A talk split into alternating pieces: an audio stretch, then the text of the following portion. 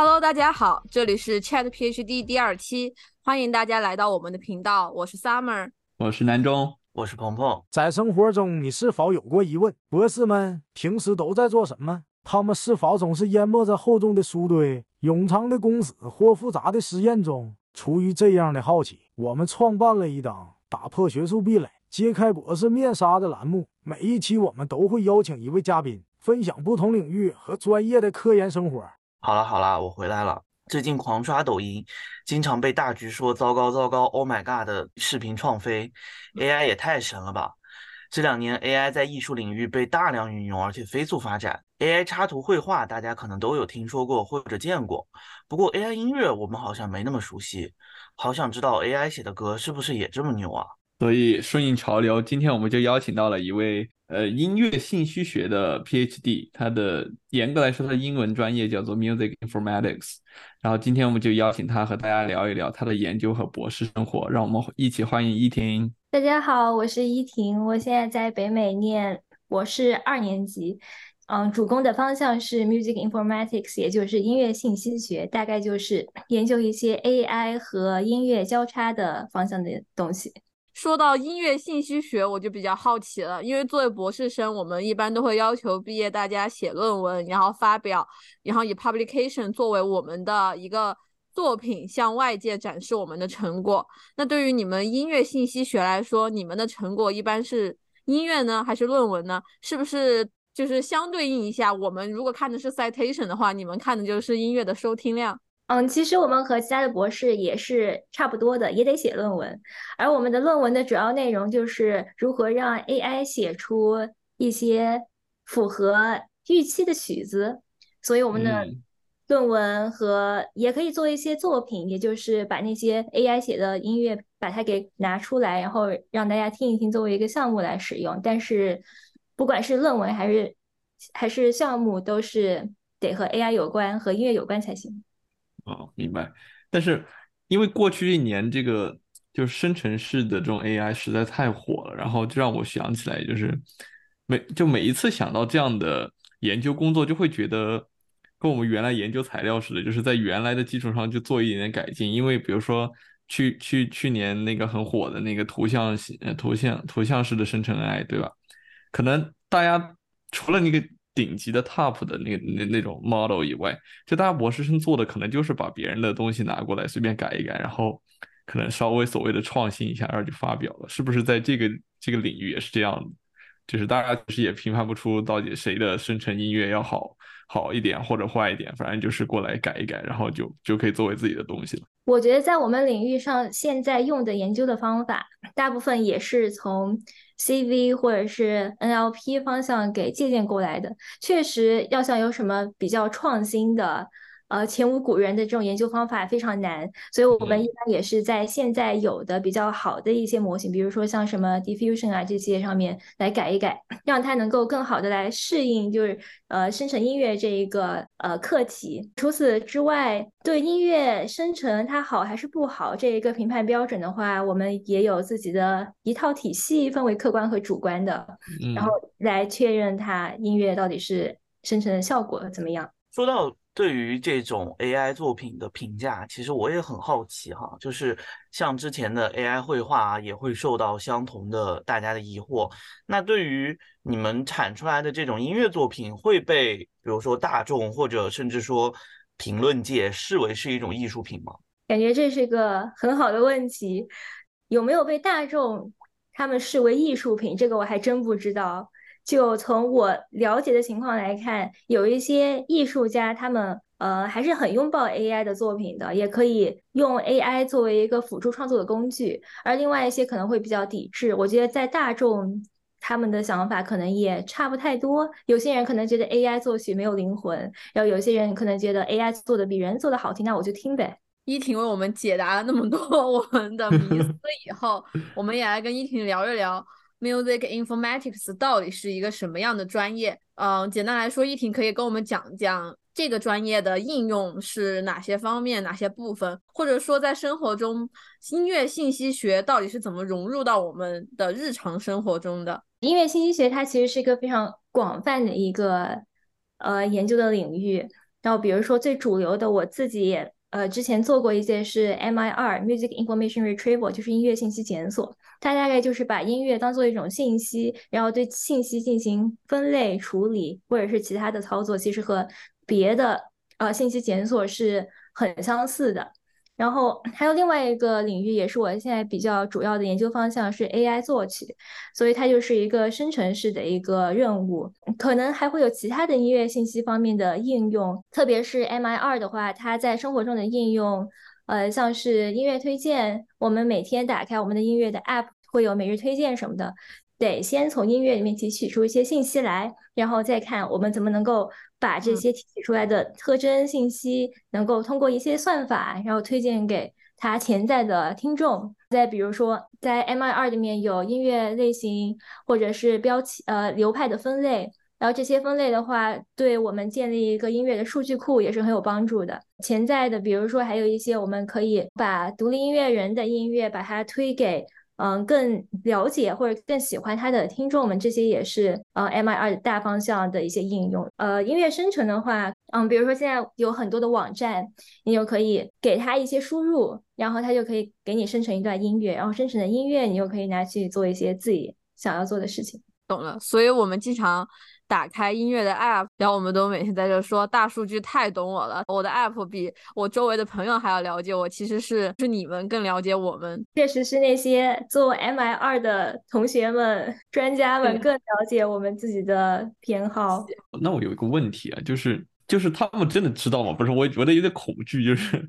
就是我明明都不懂我自己，凭什么就是电脑背后的人他们能懂我？我觉得可能也不是电脑背后的人懂你，而是人设计出了一套算法、一套模型，然后看似很懂你，就推出来的结果，呃，很符合你的，起码是那段时间内的品味。与其说是人懂你，不如说是人别人在试图用一些计算上面的一些模型啊什么的，能够更好的来了解你。对，懂了，就是又又被 AI 拿捏一个方面，音乐上也被它控制，是吧？哈哈哈，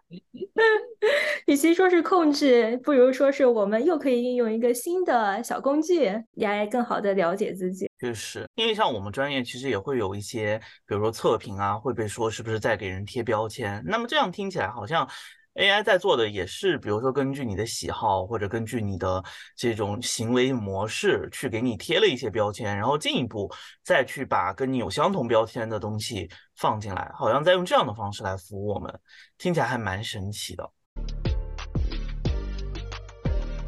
所以在了解了这样一个专业做什么之后，因为其实之前没太有听说过做这个。方向的人，那依婷你自己是怎么会选择走得上这样的一条道路，到这样的一个听起来还蛮在艺术和那种硬工科的交叉处的这样的一个学科？我的故事其实还挺有意思的。在本科的时候，我学的是物理学，当时就是觉得物理学不存在了。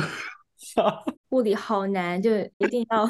转一个其他的方面，然后来继续学习。但是其实物理学对我的影响还是挺大的，它起码给我的一种思维的方式。小时候的话，我有弹过一段时间的钢琴，然后有一次我记得是在本科的十大歌手的什么决赛上，我就突然就觉得听音乐，甚至或者看他们在台上表演那种激情，然后又点燃了我。我就觉得，如果我能够把音乐纳入作为一个我能够一直研究的课题的内容的话，肯定会非常的酷，而且也非常的让自己非常的开心。所以我就一直在寻找有没有这样的一个交叉的方向，既是呃和科学相关，也和艺术相关。还真有人研究这种就是 music technology 音乐科技方面的一些东西，所以我觉得那就是它了。我我听到以后，我特别有感触，因为我。我想起我大一的时候，我也是去看那个我们学校的音乐节，我就看到那些乐队在台上表演，我整个在台下热泪盈眶。我跟我的舍友说，我说我我大学四年一定要。怎么在音乐上有所成就？就是除了我，因为我学工科的嘛，我应该去加入一个乐队，什么？然后他，因为他们的音乐它有感染力，当然我就没能像你一样，就是这么有执行力，到最后我也没能实现，而且我逐渐远离。但是还是很奇怪啊，就是那那你学物理的，凭什么搞音乐？就是哪条路子能让你搞到音乐呢？就本科在大三、大四的时候就开始想着要开始转专业了，后来就找到了一个教授，他不呃。主业是搞芯片的，但他特别爱拉小提琴，而且对和音乐相关的一些研究也特别感兴趣。然后就找到他，然后就跟他说，嗯，我想做这个方向，就是一个分析音乐信息的一个东西。然后问他就是呃想法怎么样，然后他特别的支持我，并且嗯，当时我的学位证书上其实是材料工程，但是我就和我的导师说，就是我。不想做一点关于材料工程的东西，我就想搞和 AI 音乐相关的东西，他就也欣然同意了。所以我就在这个导师，这个我的硕士导师的组里，然后一直搞和音乐相关的一些研究。对我们这个节目究竟是 赶跑了多少材料学的材料学的国家栋梁，全都已经 从材料学离开了。材料到底发生了什么？生化环材，懂的都懂是吧？但是你想。就是他找到一个导师，这个做芯片的，但是导师本身对音乐的热爱，让他在这个组里搞音乐就很奇怪。就是你你在组里和别的学生做的都不一样，然后你自己做自己，在这样一个环境下，你没有人讨论，没有人指导，怎么怎么做下去呢？呃，就是其他的同学也有，其实有陆续加入进来了。在鼎盛时期，我们有四个人。然后当时我们四个人就一起做一些小项目玩一玩，非常的开心。他音乐这么喜欢，他芯片做的好吗？那我觉得。我觉得我的理解是，他在搞芯片这个方向，就是已经没有什么压力了，所以他能够干一些他特别想干的方向的研究，功成名就，然后找一些好玩的东西做一做，是吧？那那后来呢？后来你毕业后直接就开始读博了吗？嗯，在硕士期间，然后我出去实习过一段时间，就是在这个实习期间，我也了解到一些，就是可能国外的。机会更多在这方面，所以我就打算出国留学。那像音乐信息学，它既是信息学，它又有艺术，那你到底是在艺术学院，还是在，还是在什么计算机工程，还是什么别的专业？哪个专业会收留你这样的人呢？这就要问到我们这博采众长的信息学院了。我是在 Information Science 下面的，有另外一个 Informatics Program，其实是一个比较独立的、比较呃开放的一个研究的项目。所以我们那个项目下面其实有非常多的分支，然后大家都是用一些科学计算的。方法去研究另外一个领域的问题，听上去又很像 computer science，因为他们感觉也是在做很 tech 的事情，然后去解决各个领域的问题。确实，只是我觉得可能 computer science 他们就他们就可可能我了解到的是他们有做系统的，然后有做什么硬件软件，但是像我们的话就可能更应用一些吧。嗯，能不能给我们举一个具体的例子，或者是你认为？非常具有代表性的东西，在专业里面给我们讲一讲。就比如说，我在硕士的时候，我主要的方向还是音乐信息检索，也就是 MIR 的毕业论文，大概就是用深度学习的方法，把贝多芬的钢琴奏鸣曲进行了创作时期的分类。我们把呃贝多芬的钢琴奏鸣曲的数据，把它呃给从网上下载下来，然后用了一些类似于 NLP 的方法，然后把它转化成了一些可以用。呃，AI 进行识别的一些特征提取吧，然后后面再进行呃分类，所以就可以把这些钢琴奏鸣曲可以识别出它是贝多芬的早期还是中期还是晚期的作品。就是这是你硕士期间的课题，那你现在做的？这个 automatically music generation 是不是就是大家可能都很熟知 Mid Journey？它可以帮我们用一些关键词来作画。那你们做的是不是就是音乐版的 Mid Journey 呢？对，可以这么说。主流的一些方法确实也是，嗯，可以通过输入一些文本，比如说是一个 rock，然后它的。BPM 是多少？然后它可能需要一些特定的声音，把这些音乐呃音乐上面你想要的一些特征的文字的关键词，您可以输入到这一个模型里面，然后它就会根据输入，然后产生一段音乐。所以也可以说，确实就是音乐界的 Mid Journey。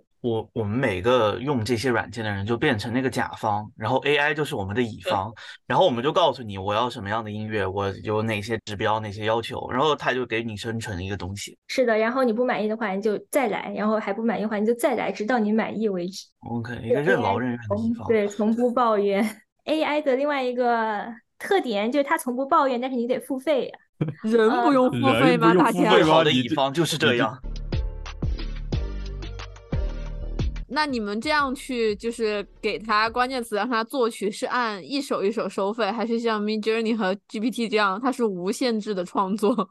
随便压迫？根据就是每一个网站上它有不同的条款。如果我们把它视为一个就是可以给你无限制打工的乙方，那这个乙方他的能力怎么样？他产出来的这个音乐作品，嗯，我们可以用它跟比如说。呃，人类的艺术家或者说人类的这种编曲，他们做比较嘛，它质量怎么样？我觉得质量这个问题其实还蛮主观的，可能我觉得很好听，但是别人不一定会觉得很好听。一开始其实我对 AI 音乐的听了一些模型生成音乐后，我就觉得非常难听，它不成熟。但是现在我看了一些能够让你下载下来的一些网站，他们其实做的都还挺成熟的了。你可能乍一听不是非常专业的音乐人，可能觉得好像还挺好听的，而且有些时候哪怕是专业音乐人，他也可能不太能够分辨出来这到底是 AI 写的还是人写的。比如说现在的图像，可能还就是你一看，可能大概知道这这可能是 AI 画的，而不是人画的。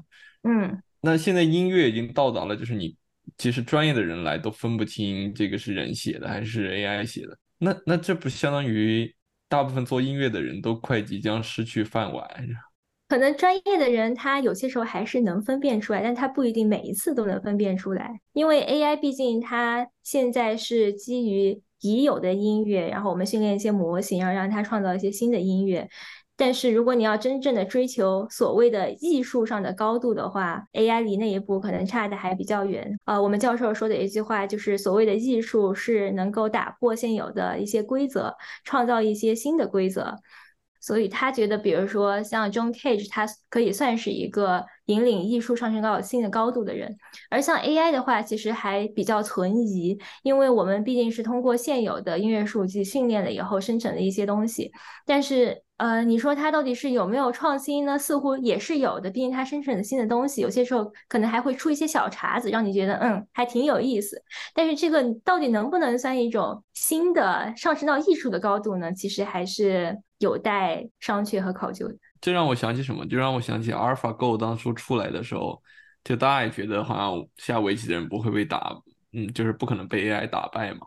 但是最后，最后还是被打败了。以后到目前为止，就是到那个时候，大概三年前还是四年前，一直到现在，所有的人学棋都是跟 AI 学，他就不是跟人学了，因为 AI 总是比他要厉害，而且 AI 的很多很多。进攻的方式是他们前所未见的，这就是一种创新嘛，就是你从没见过下围棋可以那么下，然后所有的棋手就开始学。那会不会就是到未来也变成就我不知道音乐中会不会存在这样的范式，就是说我之前从没听过的音乐，AI 就通过碰撞然后出现了，这之后大家就开始向 AI 学音乐，而不是喂给 AI 音乐让它学我们。我觉得这是一个很有意思的观点，这让我想起来，就是我之前在实习的时候，我们当时做的是 Lo-Fi 音乐生成，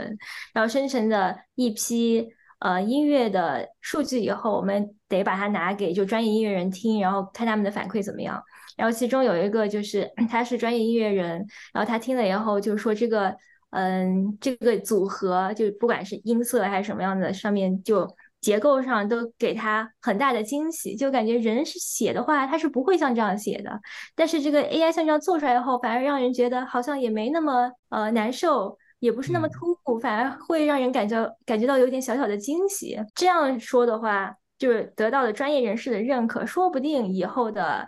嗯作曲的音乐人们也会觉得，那我也可以用一用这样的小技巧呢。图像生成或者是这个。文字生成在很大程度上已经受到了，比如说网络作家或者是网络画手，他已经开始有联名抵制了。包括美国可能现在已经会有一些好莱坞的工会已经在游行了，然后他说我不愿意用这个东西。那现在音乐界有有这样的事件发生吗？就我感觉现在在呃音乐方面，它可能一个是质量还可以再提高，然后另外一个方面就是所谓的版权或者是。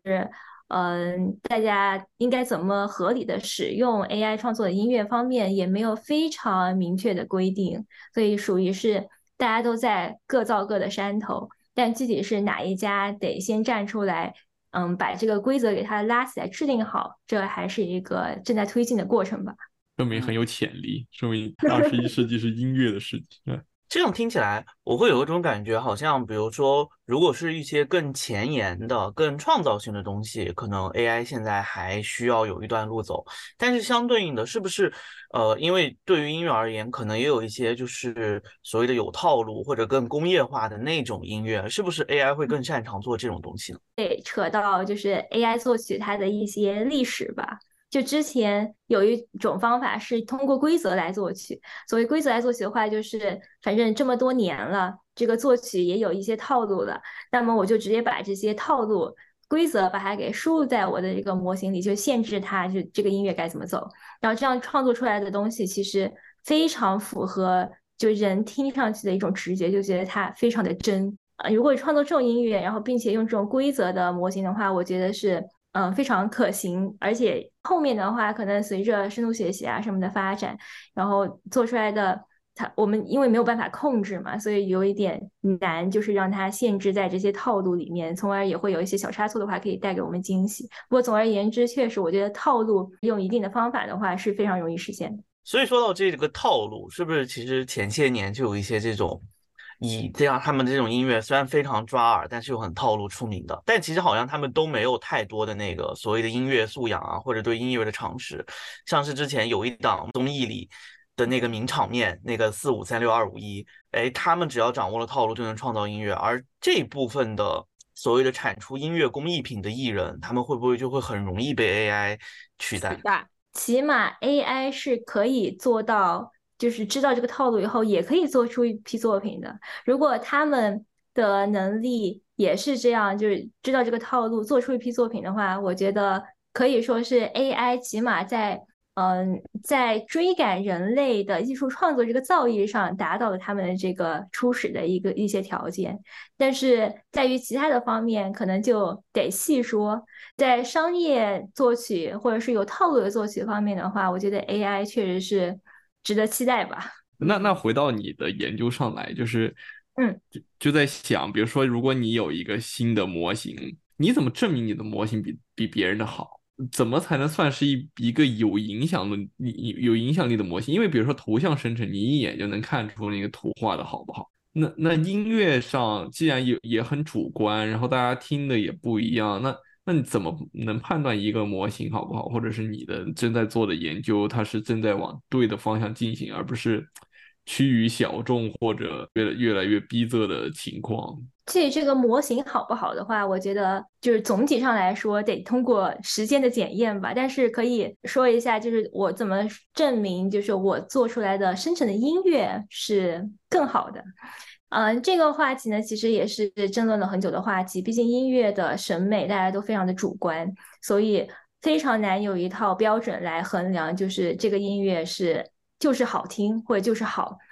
而且“好听”这个词本身也非常主观嘛。然后在这个方面呢，我们做研究的时候会有两套体系，一套是客观的评价体系，另外一套是主观的评价体系。客观的话，就也是大家建立一些概念，这些概念它是通过一些就是比如说。一些把音乐信息提取出来，然后看这些 AI 生成的音乐信息和真实的音乐的信息，它们到底有多相似？各种各种算吧，就是各种定义。然后如果这个数值越好的话，就可以证明这些生成的音乐也就是越好的。可以从它的呃结构上有多丰富，然后或者是有没有呃重复这些方向来。进行界定，主观上的评价体系就让人去听嘛，搞一些问卷调查，就大家来听，然后听了以后觉得你可以打这个，给这个打几分啊，就这样子。那那你有把你的作品给别人听过，然后他们会打分？确实是有把就是自己参与的项目做成的音乐，然后拿给其他人听。然后像之前实习的时候，我们做的深圳的 lo 拍音乐，我们就有拿给专业音乐人听，让他们来评价就打分。然后后面也有继续润色了以后，在一些 App 上面，然后把它作为一个 AI 艺术家的作品，拿给更多的人听，然后看他们愿不愿意为这个音乐来付费。然后最后结果的话，其实还是蛮好的。在这个 AI 艺术家这些歌曲的背后，虽然是通过算法生成一些音乐，但确实是一些算法工程师或音乐人在后面付出的一些心血。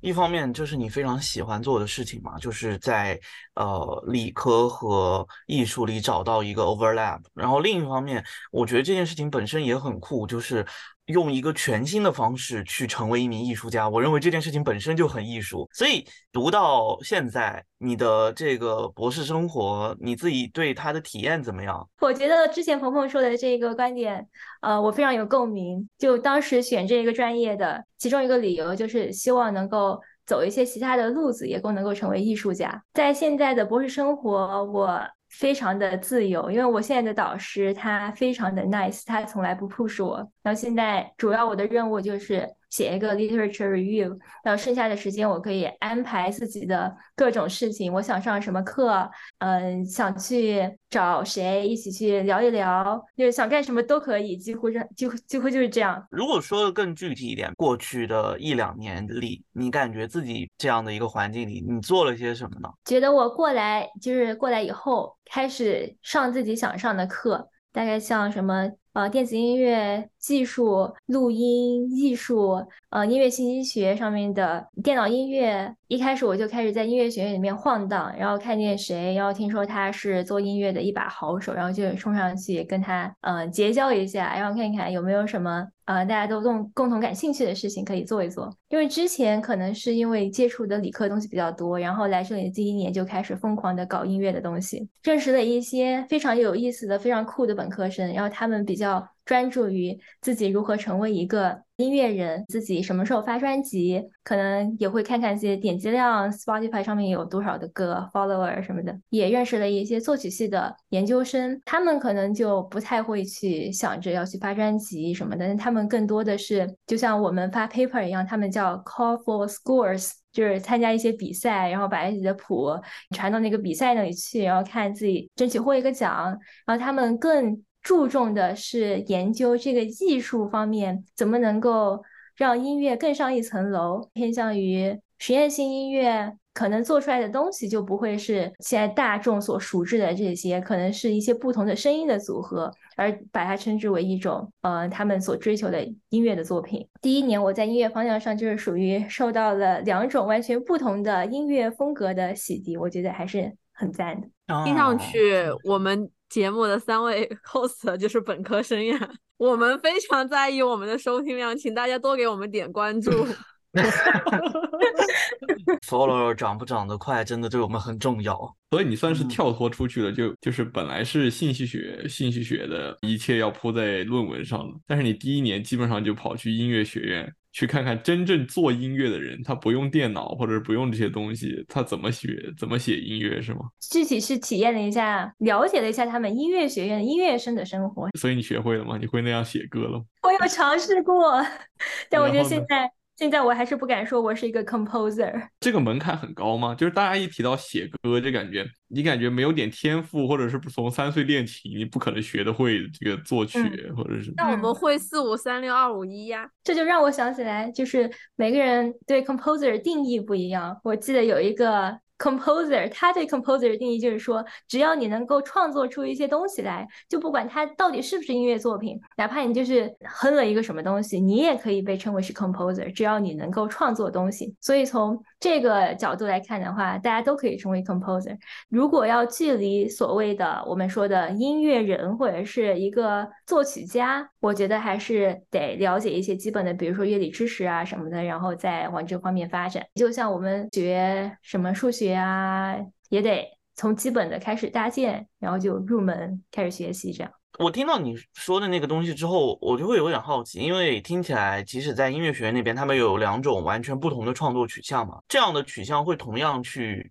影响到你们当去用 AI 去创作音乐时候的一些不同吗？会的，我觉得起码对于我来说是会的。在过去一年里面，我就老是在纠结，就是我的 AI 的模型到底是应该服务于什么样的人群呢？就我当然是。更希望自己创作的 AI 的工具能够帮到更多的音乐人。比如说，如果是追求流行音乐的创作，那我可能就会把我的精力更多的得投放在如何做一些现在的电子音乐、流行音乐上面。我起码自己得比较了解这一套流程，那我才有资格说想创作一个新的工具来帮助这些音乐人减轻负担。如果我想走的是实验音乐这条路的话，我也得去了解他们是一个什么样的想法，然后他们在工作中需要用到一些什么东西，所以我应该更偏向于去创作一些实验性音乐，然后看有什么问题是需要被解决的。我到现在可能也没有一个定数，但。在这两个方向，起码他们都有相通的东西。就比如说，他们都对声音的一些质量或者是效果，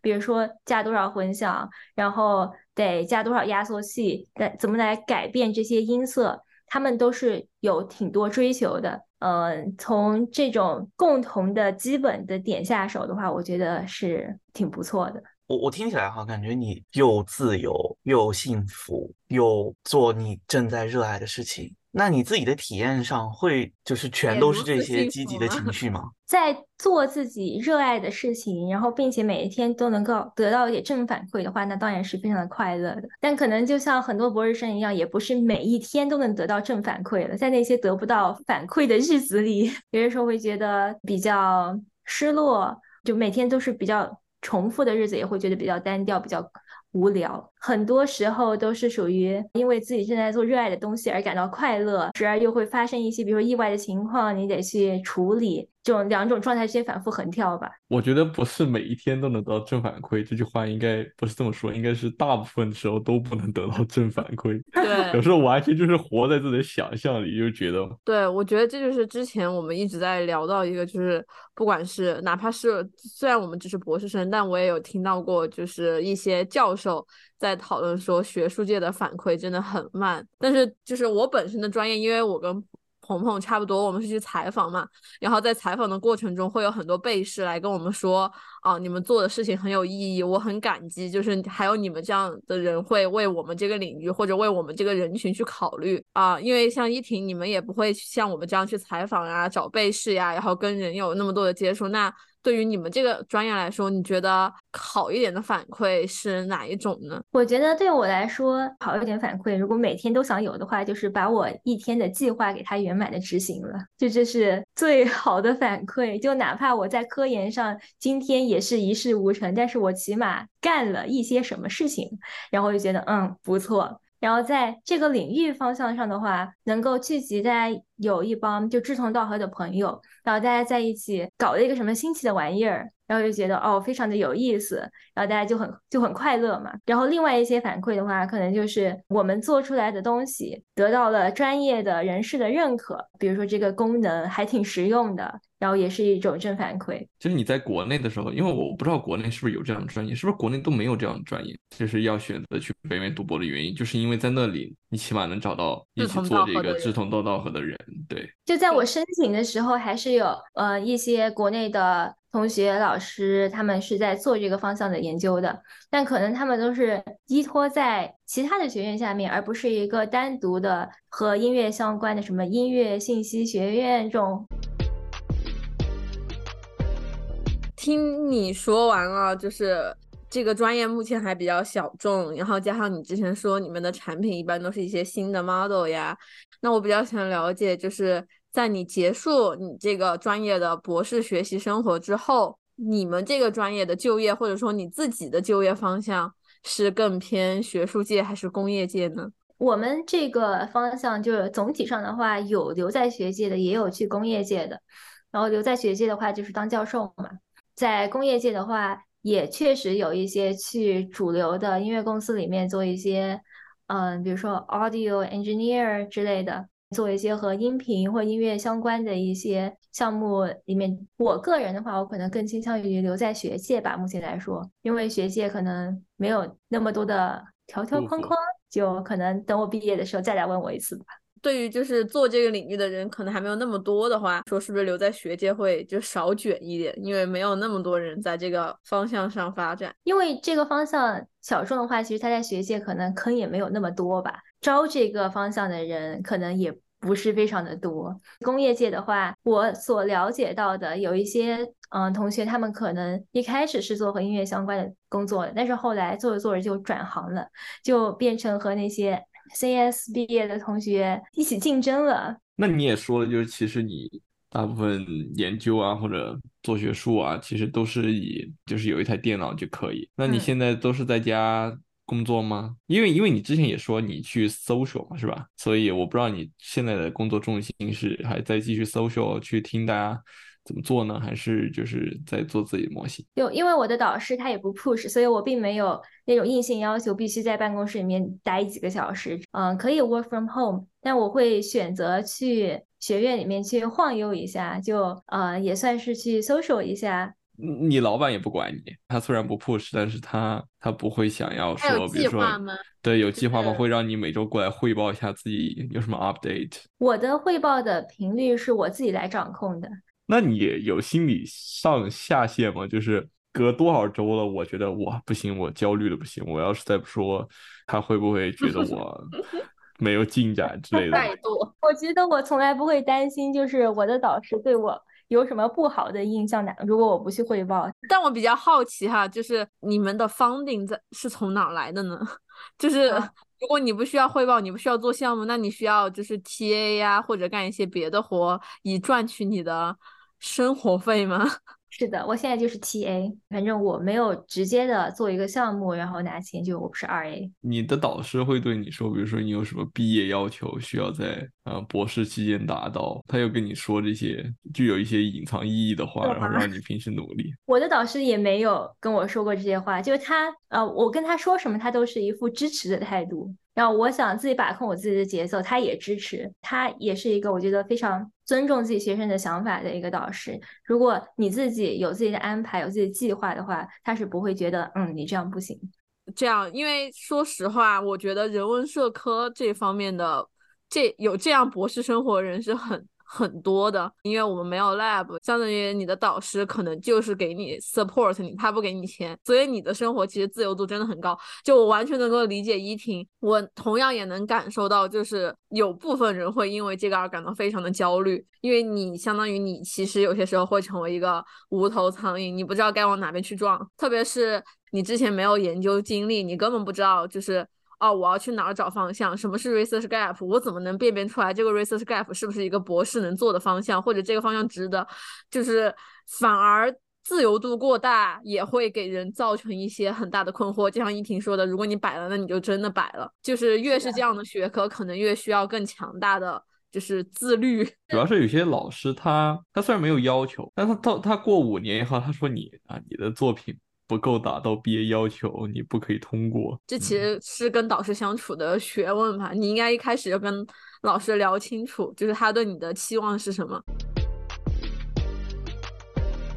想读这个专业的同学应该具备什么样基本的技能和素养呢？就是你们是必须要会写码吗？或者说你们必须要懂音乐吗？还是我只要会一边？比如说我是个完全不懂音乐的码农，也我也可以干这行。或者说我特别热爱音乐，我一点代码都不会写，我也可以干你们这个音乐信息学。嗯，起码第一点是得热爱吧，就觉得这个事情是有意思的，所以你做起来就不会那么痛苦。在具体技能方面的话，不管你是在音乐方面也好，还是计算机方面也好，有自己的一技之长的话，入门就会比较的容易，也比较呃适合。就如果你是一个专业的学音乐的，然后你想要参与到这种 AI 音乐的项目里面来，就当然是非常的欢迎。就是毕竟我们也是得以音乐为本嘛。如果在这个基础上，能够有自己的意愿去学一学怎么写代码这些，那就非常的完美。反过来也是的，如果你是一个呃计算机出身的，或者是嗯会写代码的人，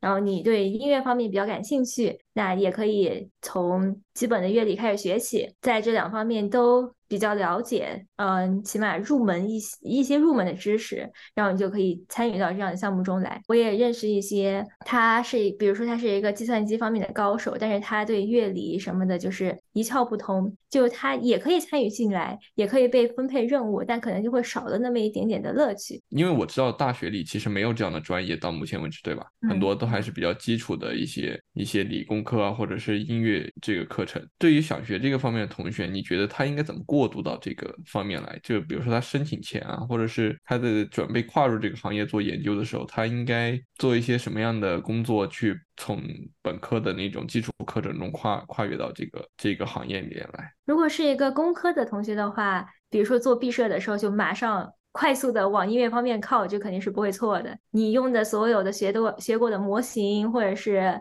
做小项目，全部都可以和音乐相关，这些肯定是非常好的。那如果是音乐方面的同学的话，得更强调一些技术方面的东西，就是除了用传统的那一套作曲的方式，可能可以想一想怎么用和技术方面相关的，嗯，或者是用数学模型去作曲。就是相较于单纯的艺术家，这种 AI 或者编程的技术给了你们一条退路，最终大不了你还可以去赚 AI 的钱，大不了还可以去赚编程的钱。这样听起来，这个专业真的很香。那是最理想的情况了。如果是不太理想的情况，可能就是两边都学了，但是没有学得很好，然后想要找退路的时候，发现自己要跟 CS 人卷，那完全卷不过，这可咋办呢？留退路的话，确实得稍微把 CS 方向再精进一点，哪怕音乐方面最后没有能完成你心里面最初的梦想。也不至于没有饭吃。在这一刻，艺术败给了代码。没有说想精进一下乐理，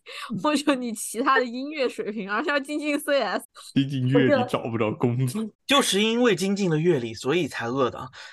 毕竟大环境放在这儿，精进乐理，成为一个专业的音乐老师也未尝不可呢。嗯，对于现在你选择了读这个 PhD，用 PhD 读的这种方式来进一步去。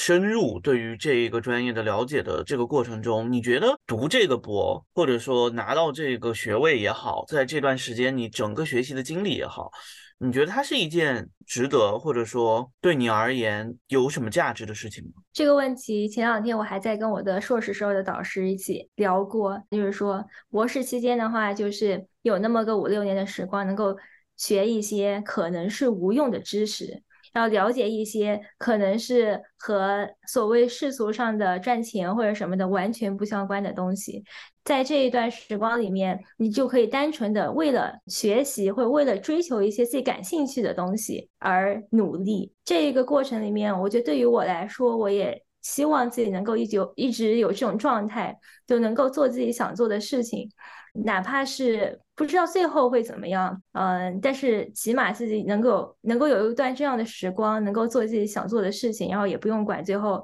结果会怎么样，我觉得就是非常幸福的一段经历了。你觉得过去这一年或者过去这两年对你来说有什么变化？我觉得比较大的变化就是。可能是生活上的吧，国内和在国外确实是一种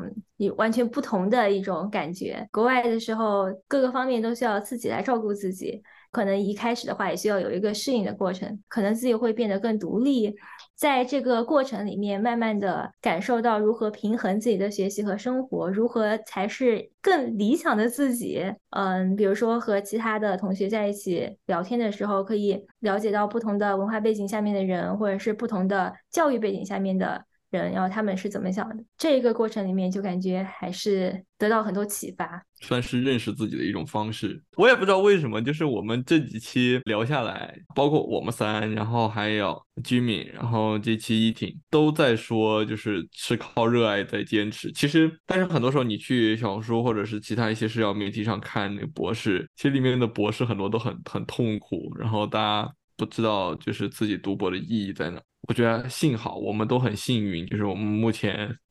都还充满了热爱，还挺好的。这里面有一个非常。啊，怎么说选择的偏差或者幸存者偏差，所以也是因为这份热爱，可能大家才愿意加入到节目里面来，来跟我们说我们这个专业是做什么的，有什么样的应用，要让更多人了解。就如果你自己不热爱的话，你肯定就没有这个动力去做这件事情。其实生活是非常痛苦的，但是因为热爱，所以就觉得好像没有那么痛苦了。我感觉我在读博的时候，能够比如说静下心来，然后好好的学一个什么知识，然后真的把那知识掌握了，那种满足。足感，我觉得已经是非常大的幸福了。总而言之的话，就是一种人生的选择。在这一年中，我觉得我收获到了不同的知识，然后不同的文化，然后这些都对我如何认识自己有非常大的帮助。那博士的生活不可能是一帆风顺的，有很多时候其中滋味自己知道，但心中感觉是只要。我还是热爱这个方向，热爱这个领域的话，就可以一直支持我下去。我如果再选一次的话，应该还是会选择来读一个博士。能够找到一些自己，哦，热爱的，或者说自己能够给自己带来那个所谓的内在的满足感的事情。其实这个真的是一件嗯很美好的事情。OK，那好读，我们今天的内容其实差不多就这么多了。Fun fact，这期我们节目的所有音乐都是由 AI 生成的哦。最后的最后，依婷还有什么想对我们节目的观众说的吗？请大家多收听我们 Chat PhD，在这里解锁更多的丰富精彩的 PhD 人生生活。谢谢依婷。谢谢依婷，谢谢依婷，那我们的节目就到这里结束啦，大家晚安。好大家晚。安。